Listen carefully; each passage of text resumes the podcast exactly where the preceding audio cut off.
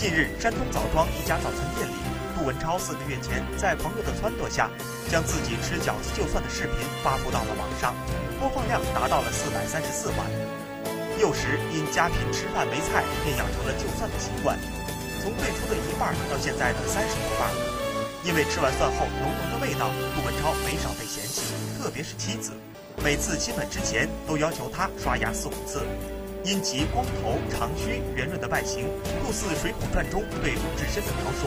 熟悉他的朋友们纷纷戏称他为鲁智算。杜文超原来是个编制内的工程师，后来改制下岗，是媳妇一手开启了饭店，支撑他走过了最低落困难的时光。他称：“我爱蒜，也爱我媳妇。如果让我非要选一个，我还是选我媳妇。”